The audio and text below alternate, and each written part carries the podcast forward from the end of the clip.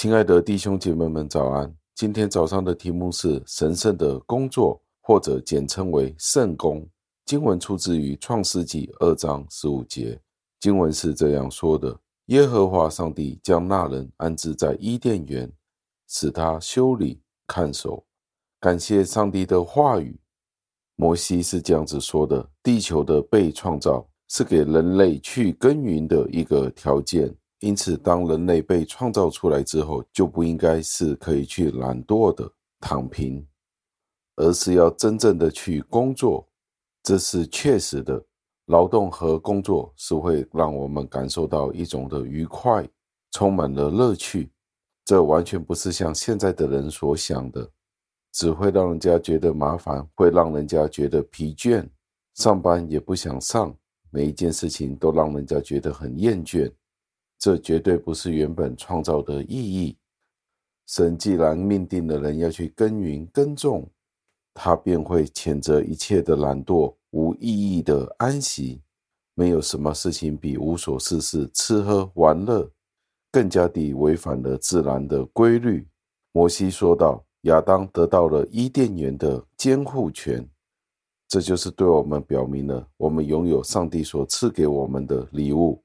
条件就是我们要适当的去运用这些事情，并且我们要照顾那些所剩下来的东西，让我们有地上的出产的时候，我们可以享用这些的果实，而且不让这地因为我们的疏忽而遭受到损坏，让人不会因为这可能是他的上一代辛劳所得到的，或者是他自己努力辛勤辛劳而得到的。而且将这些美物传给下一代，让我们好好的去善用这些美物，让人以这些美物为我们的食粮，并不是要奢侈的去挥霍，也并不是随便的去消耗这些美物，